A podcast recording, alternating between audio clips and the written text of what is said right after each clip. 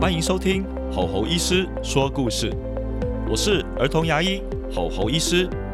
下班后脱掉医师袍，人生故事真心分享，亲子经营、家庭经营，突破创造才能双赢。我们用故事带给你全新的认知与感动，我承诺给你满满的正能量。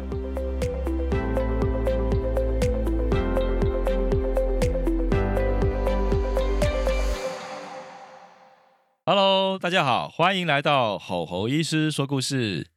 今天呢，邀请的来宾是有关于绘本的部分哦。我们请到一个绘本的专家，那他的代号叫东宇文。然后我们今天呢，要来聊聊家长们最喜欢的绘本的议题了。因为啊，在吼吼医师这边啊，很多的家长哦都会问有关于绘本的部分。当然啦，看牙就会问看牙的绘本啊等等的。但是在生活当中，其实我们的绘本其实已经跟小朋友的生活是紧紧密连接在一起，所以呢，我们就很想了解说，诶，对于绘本专家啊，他是怎么看绘本的？以及呢，今天呢，我们东宇文也有准备他的小故事哦。首先，我们来欢迎我们的东宇文。嗨，吼吼医师，还有听友，大家好，我是东宇文。我的声音应该是比较陌生的。你刚刚跟我聊天，好像声音不是这样哎。你诶。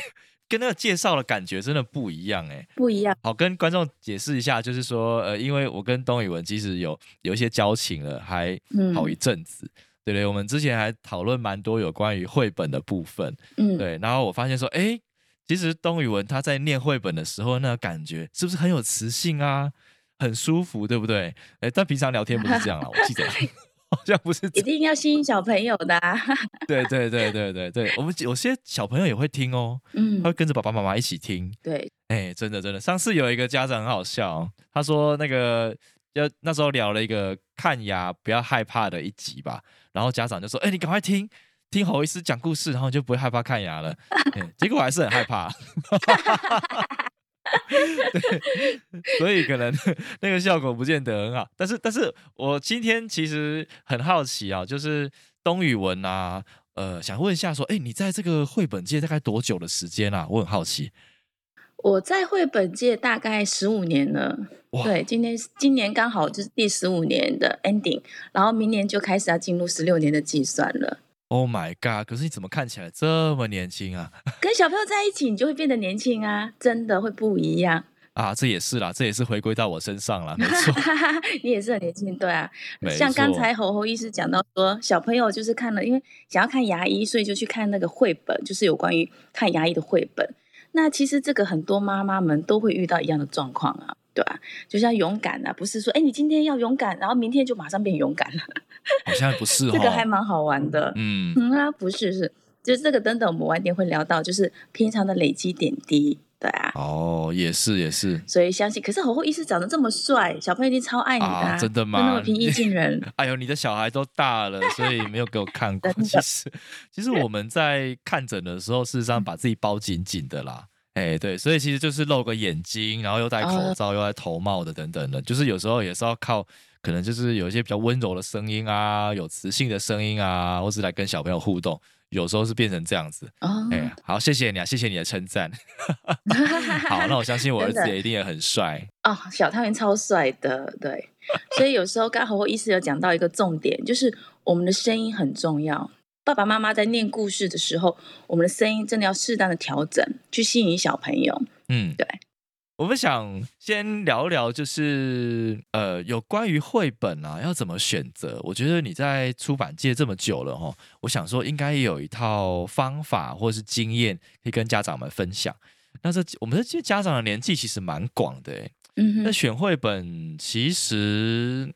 有时候一岁就有啦，嗯，甚至有很大的，可能小二、小三看绘本好像都很正常哎。对对对，我们这边小朋友年纪其实蛮广的，嗯，如果怎么选的话，不知道你们什么经验可以跟大家分享呢？选绘本的话，如果说大部分爸爸妈妈会问我的时候，我会先询问他平常看书的状况。那绘本本来它就是没有年龄限制，像刚才侯医师讲说，哎，一二年级的孩子也在看绘本。其实现在很多大人也在看绘本，尤其一些熟龄的老人，就是长辈，他们也是在看绘本。嗯，如果我们去细看绘本的话，绘本它的内容其实真的很广泛。那如果说要怎么挑选绘本的话，一般大概问这个问题都是新手爸妈会比较多。嗯，也是啦。对，那或者是说，哎，孩子在阅读上会有偏食的时候。嗯嗯，我很常提醒爸爸妈妈一句话，就是我们不要因为孩子年纪而被限定。比如说，我小孩子好像才一岁，看不懂绘本，那我就选别的。那我的小孩子已经国二、国三、国四了，太太大了，好像看绘本太幼稚了。这个心态，我们第一个要先拿掉。嗯，如果在幼儿时期的时候，我们要的是，因为我们要先了解一个小孩子，我们要不要急着教小孩，是要先认识他，了解他。一个一岁以前的孩子，他是比较属于好动时期的，他对周围东西是很有探索性。嗯，所以这个时候呢，爸爸妈妈可以找一些立体性、厚叶性的，然后颜色要鲜艳，最好是有操作的。嗯，为什么？因为很多人都说。小朋友三分钟热度嘛，对不对？其实有时候连三分钟热度都不给我们，这个现实还蛮残酷的。就要去抓，啊要去玩这样子。对对对对，那我们就透由肢体的方式呢，就是让孩子在那那一本书上的停留时间再多一点。这样子久而久之，一次、两次、三次训练的话，我们一本书如果玩个三分钟，其实有十次的话，我们就有三十分钟了。对，不要小看这三分钟的累积。嗯。没错，那绘本要怎么挑选的话，还要看小孩子的一个成长过程。比如说，很多父母很可爱的，就像刚才侯医师讲到说：“哎，我小孩子要去看牙医了，那我就来看个不怕牙医的书。”对，我的小孩子好像要换尿布，要借尿布了，我要去找一个要去借尿布的书。很多目的导向啦。对对对对，非常就是非常非常多的。然后小朋友可能要刷牙，我们就找刷书；小朋友要礼貌，我们去找有礼貌的书。但其实有时候啊，这样去导向去挑选书籍的时候，大部分都没有什么效果。有没有发现？就像刚才侯医师分享的，有啊。像我儿子，我儿子最近拿那个借尿布绘本啊，可是好像还是要靠父母自己。对，就是要看。那如果说孩子，我们在孩子呃半年之后要做这些行为的时候，我们在这半年之前就要先准备好了。所以我会会分呃会跟爸爸妈妈分享一个小诀窍。我现在小孩子如果一岁，我要看他一岁半、两岁之后他的一些发展行为，比如说开始要跟人家交朋友了，我是不是要去找一些呃交朋友的绘本呢？然后情绪的绘本，在一岁以前的时候，我就可以陪孩子读。人会对我们熟悉的东西会一再的提醒自己，所以那个安全感就会比较够。嗯，那就像勇敢啊，它不是一下子就累积的。你如果说，哎，我们呃，还有就是说法啦，我觉得还有说法就是牙医，像我小时候也是怕。我也是害怕看医生呐，对，那我就想说，可是我们小孩子已经长大，要看视力，要检查视力呀，要检查牙医呀，所以大人的说法就非常非常重要了。嗯，对，像比如说，我们可能会跟小孩讲说，那我们明天要去看牙医，要看牙医师。孩子对这个牙医师他是什么现象，他不知道，嗯，他只要医生，他可能会想到什么最恐怖事件？打针的时候，对，没错。对，会不会是打之后有疼痛感？所以他听到医生，他不管你是牙医还是什么医生，就是感觉就是害怕的。嗯，所以有时候看到整间就是小孩子硬被拉着进去那种感觉，有时候也会有一点点小心疼啦。但是如果说后来我就会发现说，哎，我看到这些现象的时候，那我在我自己小孩身上，他有没有办法可以自己走进去？所以我那时候我小孩在看牙医师的时候，我就第一次陪他进去，之后他就自完全是自己进去了。那在这之前呢，我会找了很多关于牙齿健康的问题的绘本，嗯，然后牙医师的绘本，对，然后再是哎，已经知道检查的一一个月之后就要开始检查嘛，所以我一个月之前就开始做这些准备了。哇哦，所以不是前一天才准备这样。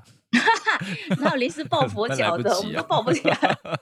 对对对，一个月起码要一个月哈。OK。对对对，一个月以前我们就要先准备这些。那再来就是说法了，就是我们要当然这是这不是说美化，的确是我们要强调牙医师的功能性，就是帮我们检查，是帮助我们检查我们的牙齿的。不是去看哦，你牙齿蛀牙，所以要给牙医师去治疗。嗯，那个小朋友，我觉得光治疗两个字对他来讲是有点陌生的。对，哦，谢谢你帮我们讲话，很重要。这这很重要，就是可以就是帮忙，因为这是保护我们健康的部分。对，然后像小朋友有时候绘本，大概就是妈妈们也会选的，就是可能要礼貌。嗯，那礼貌，嗯。因我我可以我可以大概讲一个一个那个好，就是前阵子不是都前几天不是圣诞节嘛？对。然后我朋友他就办了一个 party，对我朋友就办了一个那个圣诞的 party，那邀请了很多小朋友来。嗯。那有个其中一个小女生才大概大班或一年级左右。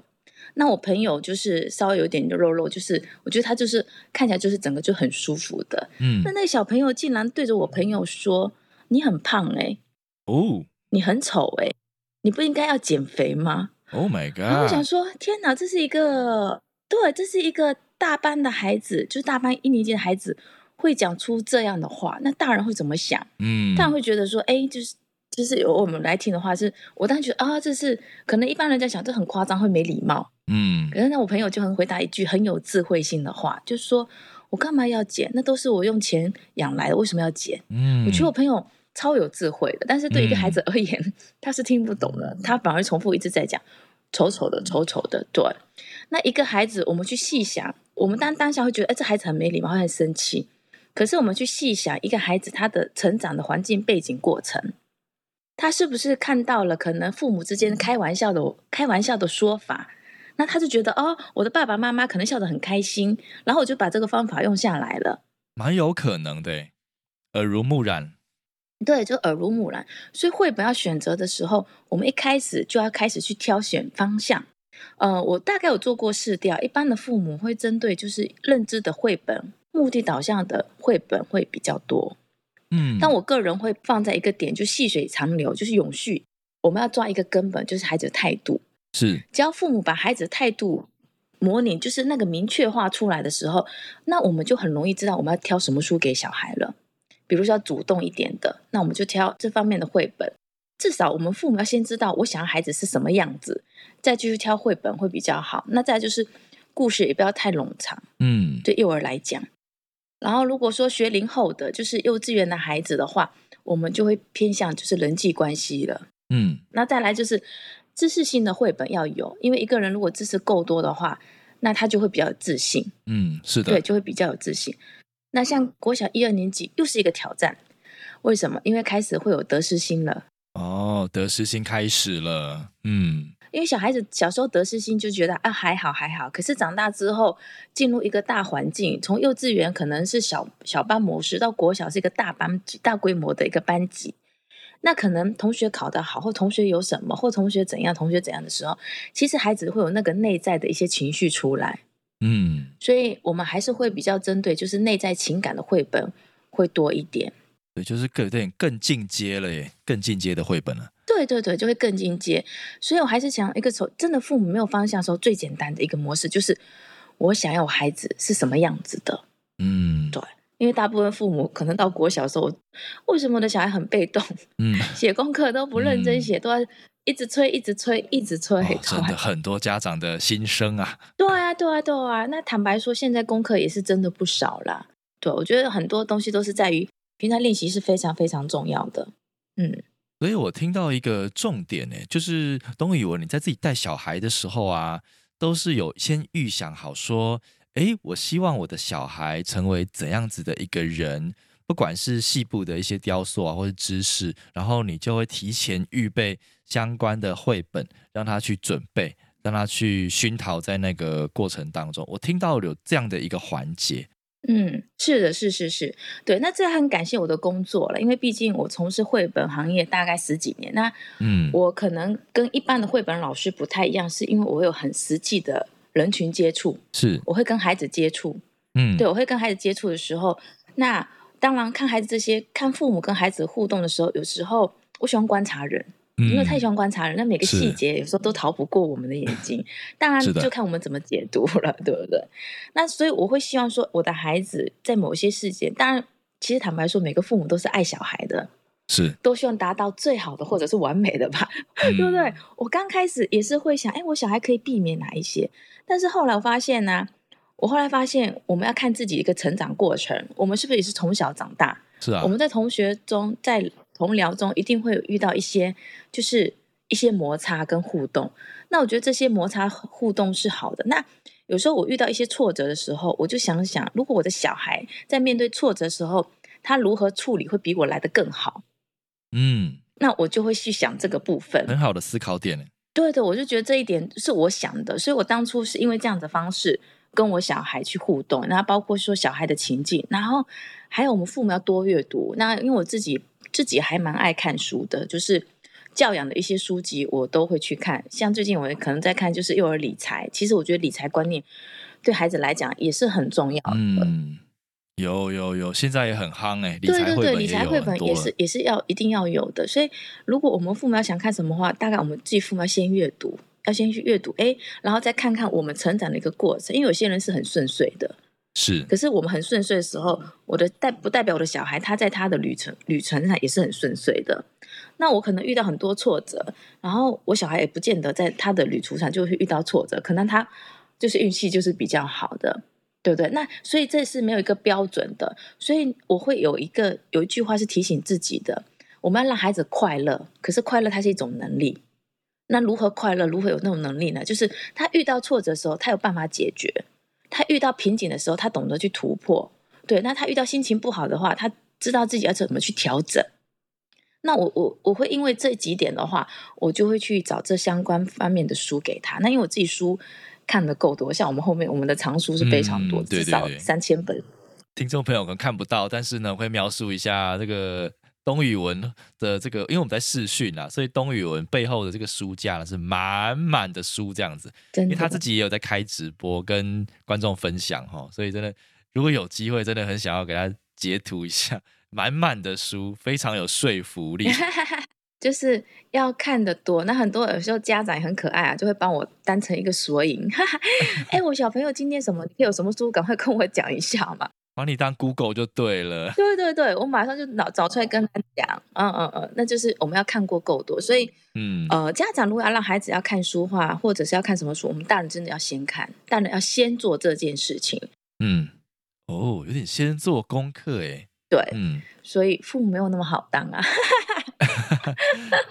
这边还有一个小问题想问你哦，就是我们这边家长哦也会有问说，嗯，他知道绘本的重要性，然后也有采购了，然后他想要问进一步的细节，就是要怎么样陪伴孩子去读绘本的这段时光，是念给他呢，陪他呢，还是说这个有特定的一个手势啊、眼神啊等等的？到底这个重点要摆在哪里？在陪伴的这段期间，哎，猴猴医生问的问题真的都很切入要点哎。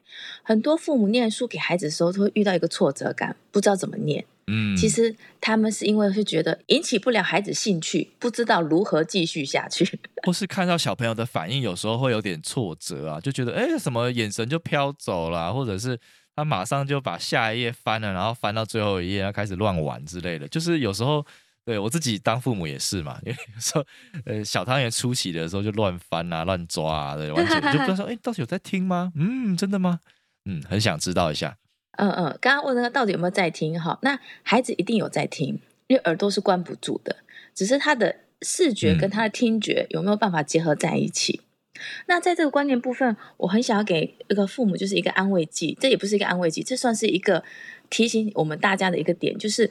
我们不要因为孩子反应而挫折，因为我很常跟父母讲一句话，说如果大人跟孩子比起来，有时候我们大人反而比孩子容易放弃，嗯，就得好像他这样的反应没有怎样，算那我还是不要念，他没在听，因为我们大人太注重一个成果了，嗯，可是小朋友你会发现说，哪怕他没在看，哎，怎么改天下次的时候他反而记住了？为什么会这样子？因为他其实都是靠听力、听觉型的孩，这个时候孩子就是听觉型。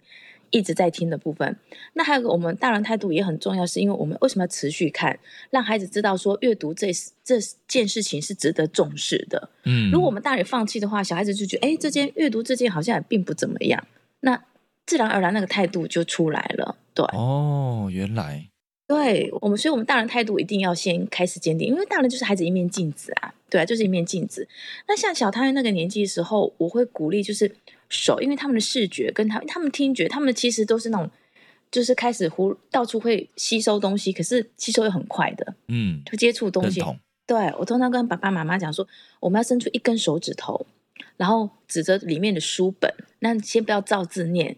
当然前提是我们自己要先看过一遍，然后看着图说，哎，这个是什么？然后轻轻的敲出声音，让他专注力再回来，一次、两次、三次，他就会慢慢慢慢的回来。那哪怕孩子爬走了，我们就坐在原地就继续念。然后你的声音就像我刚才说，哎，我的声音为什么跟我平常讲话声音不太一样？你就是再有阴阳动错一点，然后来吸引他回来，他会发好奇说，到底发生什么事了？对，这是这个是吸引小朋友的方法。所以，我们大人要跟小孩子比一个持续力，要比耐心，就是看谁坐那边坐的久。对，那大部分后来我听很多妈妈就是听我分享这个方法。回去坚持，只要做个一个礼拜哦，小朋友真的会很有明显的效果。嗯，真的都慢慢慢慢的就回来了。哇，一个礼拜就有效果啦！一个礼拜就有效果，就每天你都要持续做。所以大人态度是真的非常非常重要的。还有再来就是，有些父母他可能没空，平常就是因为其实，在台湾的父母，呃，我我坦白说，在家里要布这个阅读环境，不是空间就是时间。是，所以如果很多父母他的时间不允许的话，那个阅读习惯没有建立起来，好像侯侯医师您那么忙，嗯，那你有空真的陪回去陪小孩子是很难得可贵的。就下班还是会稍微念一本绘本啦，还是会啦。对对对，就是生活的仪式。下班还是会念一本。那你相信吗？以后你们家小汤圆会很甜蜜的回忆，就是爸爸陪我念绘本的那个美好的回忆，因为那个是很亲密距离的。嗯嗯，对对对，是的，是的。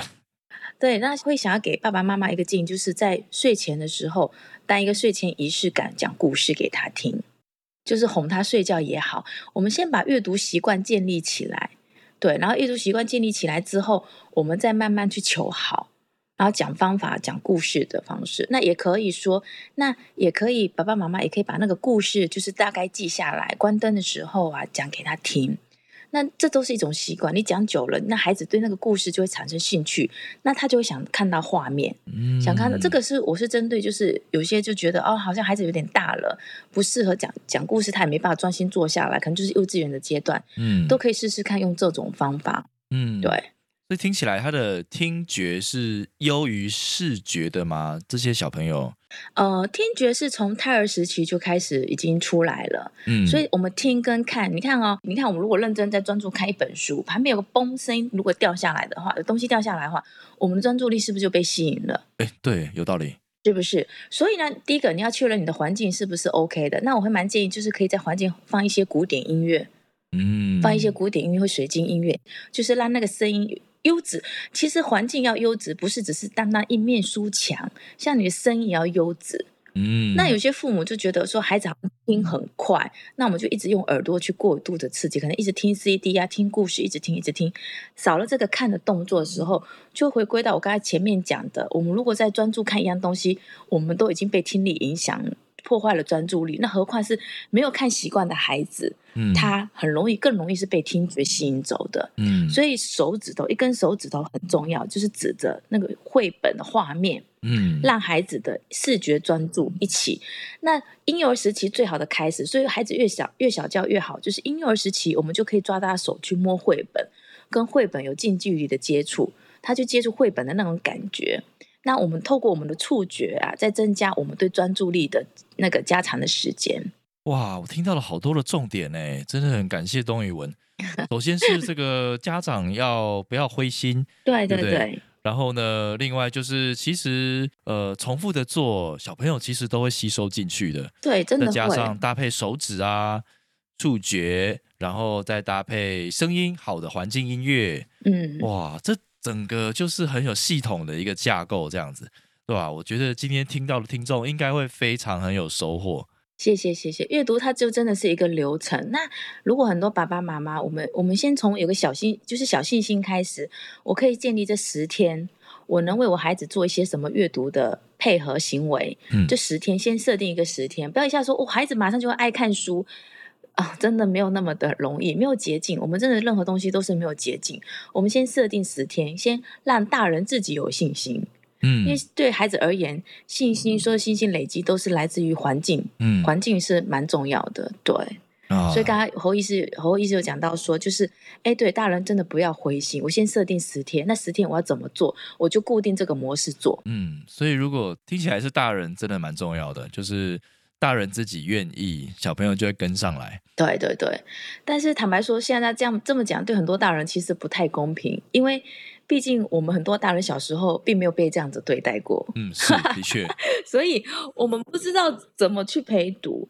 那现在完全，如果我们真的要去彻底去做的话，是因为我们都是爱小孩。嗯，那我们希望他以后脱离了我们的视野之后，他们可以自己在这个社会可以很快乐的生存下来。嗯，那就可以。那阅读就是专注力嘛，因为其实现在山西的年代啊，对啊，所以阅读就是最好专注力、思考力跟创作力的一个方式。嗯，真的真的，三 C 不要太早接触，真的真的对啊。对了对了，刚刚有说有压轴，对不对？邀请我们的董宇文要分享有关于你的小故事，这样子。哎，这个小故事都没有蕊过，就完全就是很 free，就邀请你来分享。这小故事呢，我觉得很好玩，是涵盖到我们今天一整个完成刚才我们今天的那个 podcast 的一个谈话过程，就是身教。那我刚才讲到就是圣诞节，刚好同样也是一个圣诞，但是是另外一个小朋友的故事。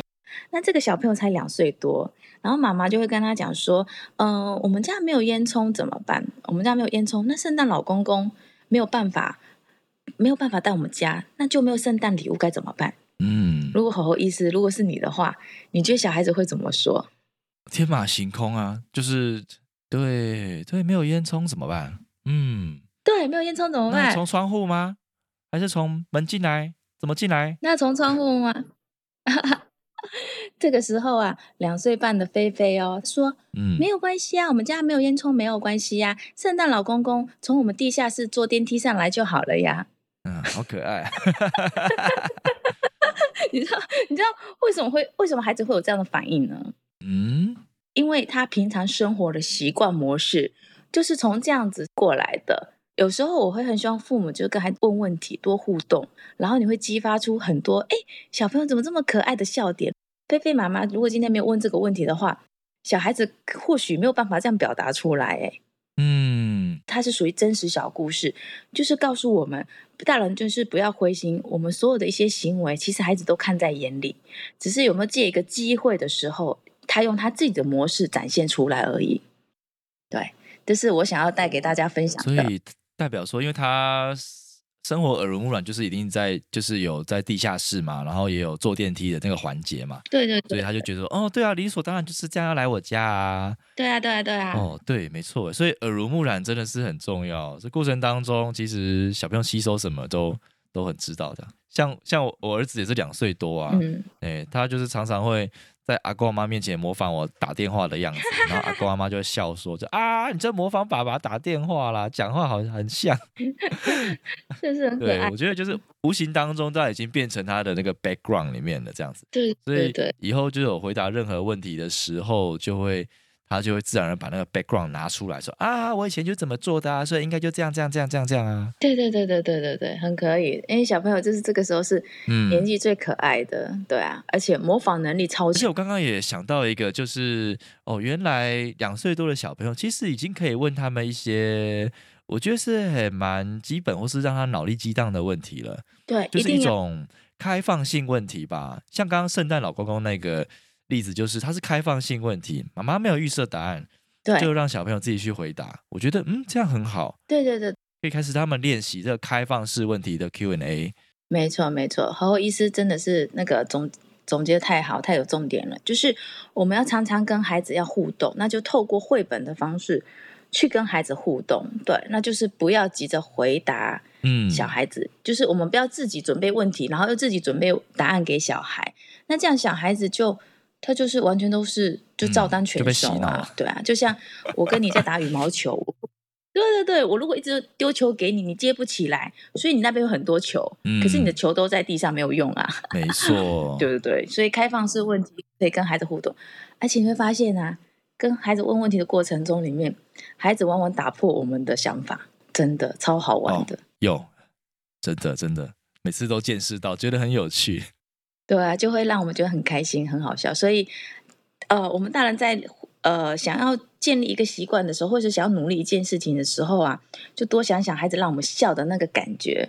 嗯，那你在做这些事情的时候，就会更有动力了。嗯，很好玩，真的，而且要好好的珍惜童年时光。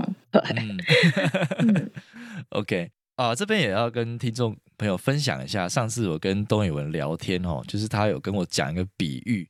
我觉得那个比喻很好，所以想要在靠近尾声的时候跟听众们分享一下哈。东宇，那时候你是跟我说哈，就是有时候速度不能求快，嗯，哎，因为很多家长好像是就是要求快嘛，马上有效嘛，对不对？对对对。所以就给我了一个抓沙子的比喻，你可以跟大家分享一下嘛？抓沙子的比喻啊，好啊，好啊。那个我们那天分享到就是诉求点。啊，对对对，诉求点，对，是速度的速。嗯，其实现在生活脚步都蛮快的。然后我的诉求点要快，是因为我希望看到效果。就像我明天要看牙医，所以我今天赶快给他看一本，哎，听个牙医故事的，明天就可以去面对了。很多人这样，这个就是我平常在求的诉求点。对，然后我像小孩子可能要学个什么英文，我我就赶快送他去做什么，所以他马上会有个英文。那，嗯，对，所以我们反过来是看看自己，就是时间跟空间真的有限。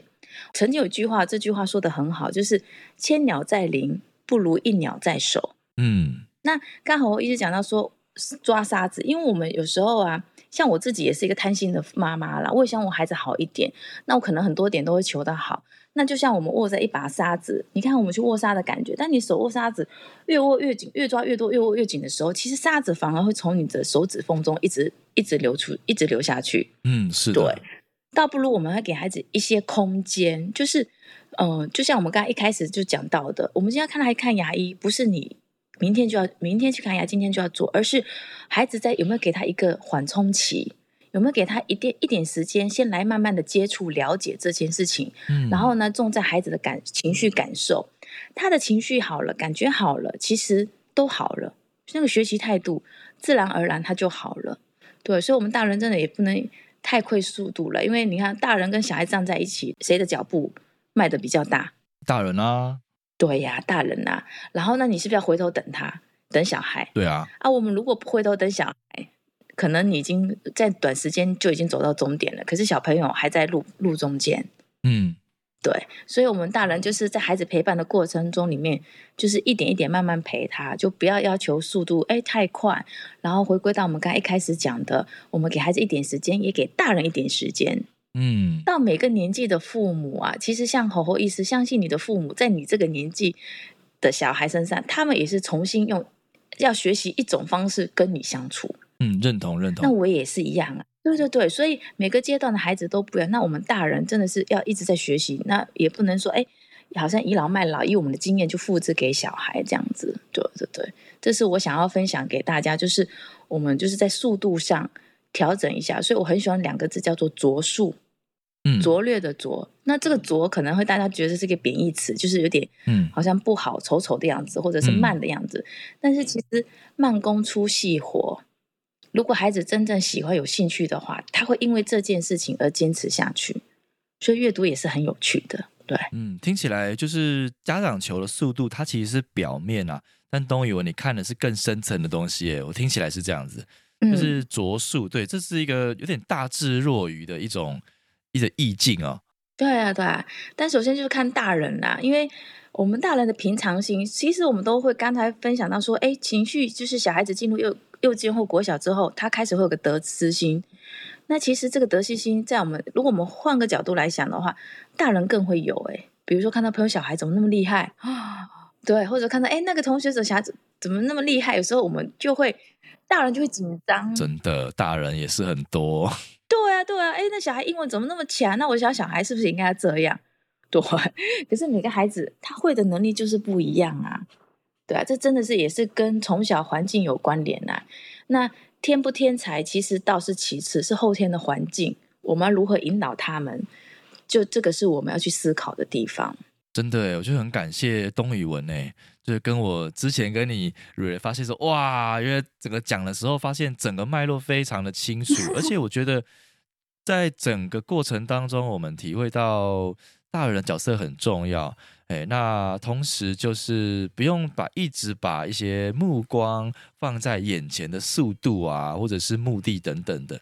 有时候让绘本变成一种文化，有时候让绘本变成一种我们跟亲子相处的一个媒介哦。然后，并且就是好好的抓住自己的步伐，陪着小朋友一起前进。我觉得听起来这就是非常有效的方法，而且刚东宇文都很不藏私哦，就教了非常非常多呃有效的方式，以及自己亲身的例子，我觉得真的非常受用。我自己当主持人，我自己听了都觉得受用很多。这样子，东宇文很谢谢你，谢谢谢谢谢谢。对，那我们节目也到尾声喽，最后还有没有什么想要跟观众说的呢？啊，就是希望今天的分享对大家都是有帮助的，这样，嗯。也很感谢侯侯医师邀请来，好了，帮你打广告好了啦。对，东以为自己有在经营社团哦。啊，对，有粉丝页。我们要怎么样收到你啊？哦，就找那怎么收到你？找东东语文，就是东方的东语文，下雨的雨，文章的文，哈 东语文就可以找到我了。对，然后我是有经营，就是。啊，我的粉丝页，我想要跟大家分享一下，就是我们刚才讲，就是小孩大世界，我的名，我的粉丝页就小孩大世界，世界是势力的视，对，那个世界，我是希望说小孩子他们的视野是可以更广一点的，对，那我希望广一点的话，那就取决我们大人，哦我们大人真的是要先学习，那绘本的方式，透过就是多阅读，那一次绘本我还蛮建议就是。至少要挑个二十本，让你有个书可以去用不同的方式去看。但也有时候，那图书馆其实也是一个很好的模式。但是在家里有书还是会比较好，因为还在家里的时候，有时候孩子是随时变化的，你随时有书可以去看，那个感觉会真的不一样。好的，感谢东宇文的分享。如果想要再问东宇文问题的，欢迎去搜寻他哦。